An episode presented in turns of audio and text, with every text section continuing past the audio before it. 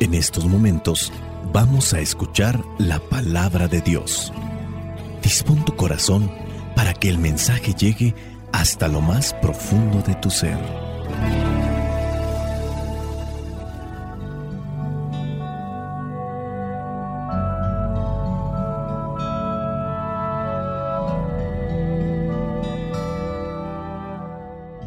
El Evangelio que la iglesia nos presenta para el día de hoy corresponde a Marcos capítulo 5 versículos del 1 al 20. Dice así.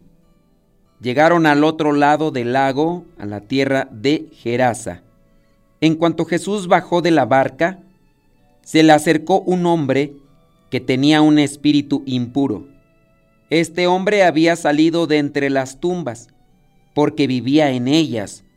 Nadie podía sujetarlo, ni siquiera con cadenas, pues aunque muchas veces lo habían atado de pies y manos con cadenas, siempre las había hecho pedazos sin que nadie lo pudiera dominar. Andaba de día y de noche por los cerros y las tumbas, gritando y golpeándose con piedras. Pero cuando vio de lejos a Jesús, echó a correr y poniéndose de rodillas delante de él, le dijo a gritos, No te metas conmigo, Jesús, Hijo del Dios Altísimo. Te ruego por Dios que no me atormentes. Hablaba así porque Jesús le había dicho, Espíritu impuro, deja a ese hombre. Jesús le preguntó, ¿Cómo te llamas? Él contestó, me llamo Legión, porque somos muchos. Y rogaba mucho a Jesús que no enviara los espíritus fuera de aquella región.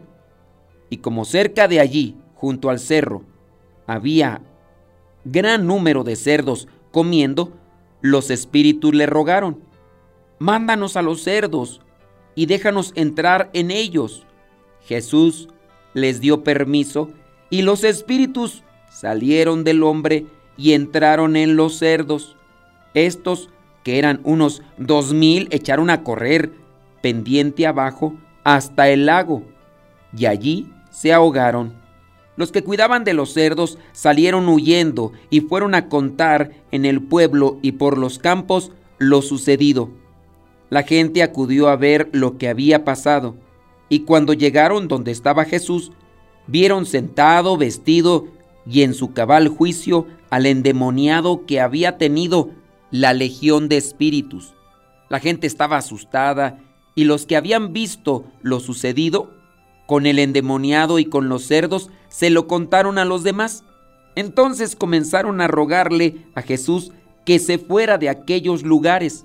Al volver Jesús a la barca, el hombre que había estado endemoniado le rogó que lo dejara ir con él. Pero Jesús no se lo permitió, sino que le dijo, vete a tu casa con tus parientes y cuéntales todo lo que el Señor te ha hecho y cómo ha tenido compasión de ti. El hombre se fue y comenzó a contar por los pueblos de Decápolis lo que Jesús había hecho por él, y todos se quedaron admirados palabra de Dios. Te alabamos, Señor. Señor Jesucristo,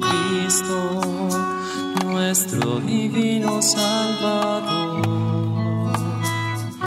gracias te damos por tu infinito amor.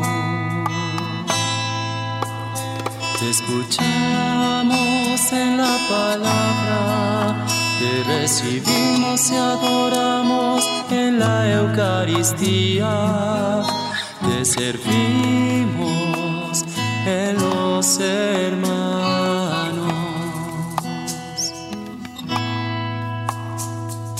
Que seamos misioneros como lo quieres tú, enseñando el fuego de tu amor.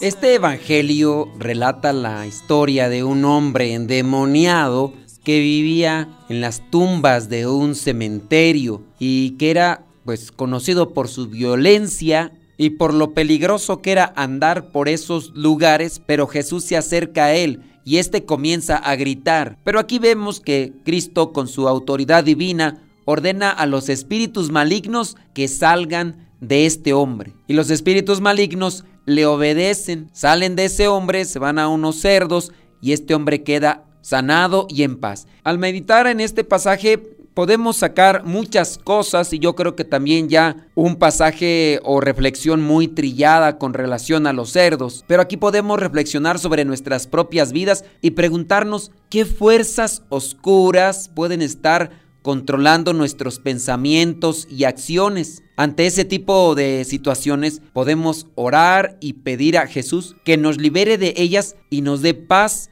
y sanidad. Dígase depresión, dígase tristeza, dígase ansiedad y muchas otras cosas que están afectando nuestro sistema nervioso porque no nos hemos acercado a Dios Dios muchas veces se acerca a nosotros, pero nosotros nos mantenemos a la defensiva. Siendo sinceros, cuando Dios se quiere acercar a nosotros a través de una persona, porque trae un mensaje, trae algo que quiere compartirnos, nosotros nos portamos como este endemoniado, agresivo, violento, maldecimos, gritamos, ofendemos, reprochamos y no nos dejamos tocar por el amor de Dios. También podemos mirar en este pasaje sobre el poder del mal. El mal existe, hay personas que trabajan con la maldad, hay espíritus buenos, pero también muchos espíritus malos que tienen la encomienda de llevar las almas a la presencia del príncipe de las tinieblas. Algunas personas llegan a decir que no creen en la maldad, que no creen en la brujería, pero pensar que no existe no nos libra de la maldad. La maldad ahí está presente y siempre va a estar acechándonos. A veces las personas vienen con uno para que les hagamos una oración. A veces las personas nos cuentan de familiares o conocidos que están sometidos por el poder del maligno. Quieren que se haga una oración para que queden liberados. Hay muchos trastornos que podrían ser psicológicos, trastornos que podrían ser en el sistema nervioso y otro tipo de enfermedades, pero no de todo podemos estarle echando la culpa al maligno. Trastornos de ansiedad. Somos volubles, estamos bien y al rato ya estamos enojados, somos impacientes, coléricos y a lo mejor sin darnos cuenta cargamos con una enfermedad. Le echamos la culpa al demonio y andamos diciendo que a lo mejor alguien nos está haciendo un daño porque estamos insoportables. Jesús llega a este lugar, a este cementerio, por ahí andaba esta persona que sí tenía los demonios. Versículo 5, andaba día y de noche por los cerros y las tumbas,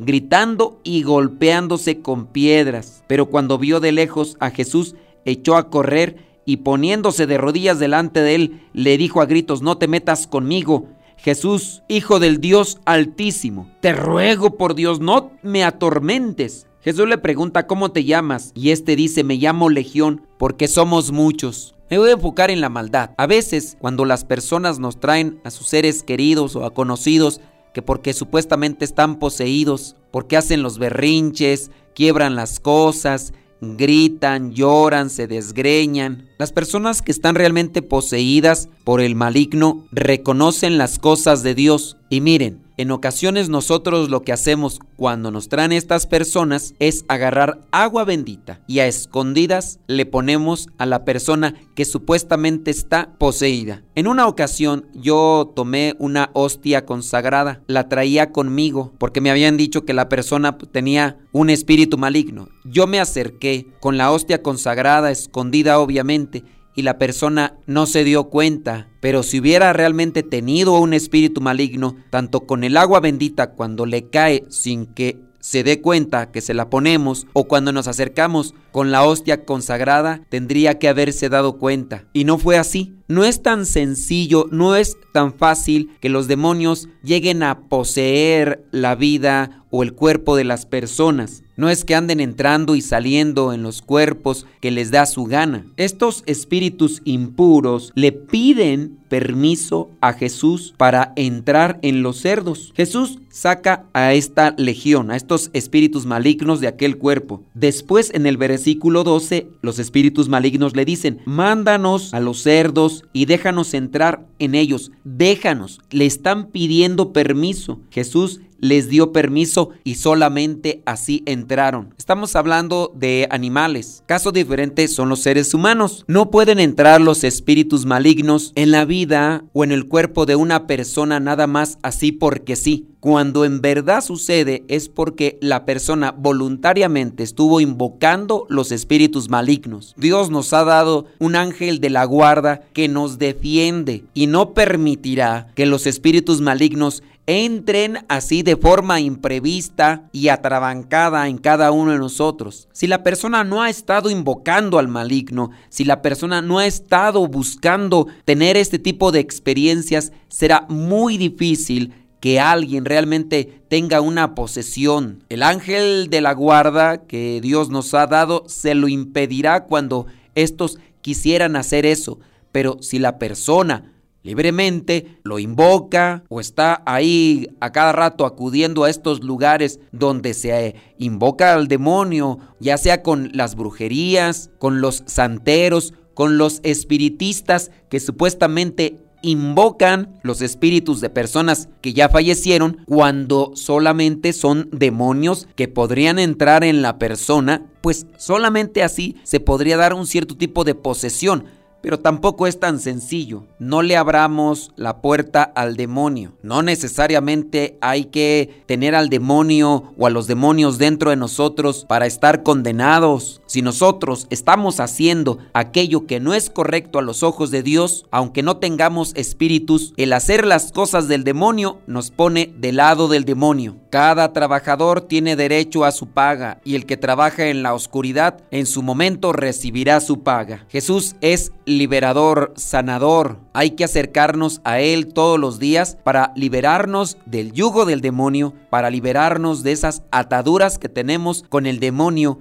aunque no hayamos hecho un pacto con Él, pero haciendo las obras de Él, nos encadenamos con Él. Si Dios ya nos ha tocado, nos ha liberado, ahora nos corresponde contar lo bueno que es el Señor. Jesús le dice a este hombre que quiere seguirlo, vete a tu casa con tus parientes y cuéntales todo lo que el Señor, el buen Dios, te ha hecho y cómo ha tenido compasión de ti. El hombre fue obediente, fue y comenzó a contar por los pueblos de Decápolis lo que Jesús había hecho por él, y todos se quedaban admirados. En eso debe consistir nuestra predicación, y ojalá que nosotros también nos convirtamos en anunciadores de la buena nueva. Tú puedes ser un anunciador de la buena nueva cuando incluso compartes estos audios que estamos haciendo, si te están dejando una luz, una enseñanza, si te han ayudado a acercarte más a Dios, compártelos para que la palabra de Dios toque los corazones de aquellas personas que caminan todavía por los senderos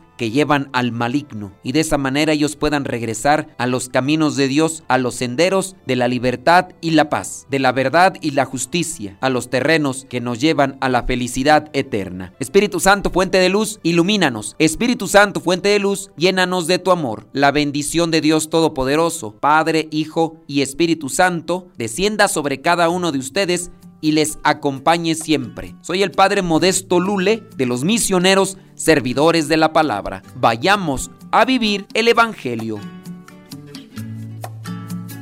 Lámpara es tu palabra para mis pasos, luz en mi sendero. Lámpara es tu palabra para mis pasos, luz en mi sendero palabra la luz.